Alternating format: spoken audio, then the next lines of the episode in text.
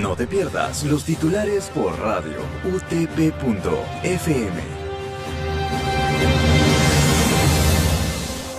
Buenos días, radioyentes. Bienvenidos una vez más a los titulares por radio utp.fm. Siendo hoy lunes 26 de abril, estos son los titulares. Actualidad. Pedro Castillo obtuvo el 41.5% y Keiko Fujimori el 21.5%, según nueva encuesta de Instituto de Estudios Peruanos, mientras que el 21.2% indicó voto en blanco o nulo expresidente Martín Vizcarra y su esposa dieron positivo al COVID-19.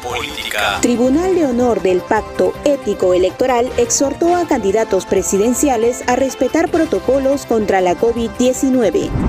Partidos políticos definirán esta semana al candidato que apoyarán en segunda vuelta. Locales. Incendio fue registrado en un almacén de autopartes en Puente Piedra. Tras no llegar a acuerdos, gobierno anunció que no reubicará a familias que invadieron Lomas de Corvina en Villa El Salvador y pidió que se retiren del lugar. Internacionales. En Israel, los casos de COVID-19 continúan decreciendo y ciudadanos retoman actividades sin uso de mascarillas.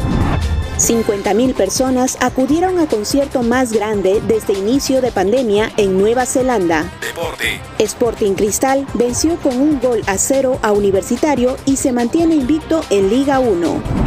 Manchester City derrotó 1 a 0 al Tottenham y se convirtió en campeón de la Copa Carabao.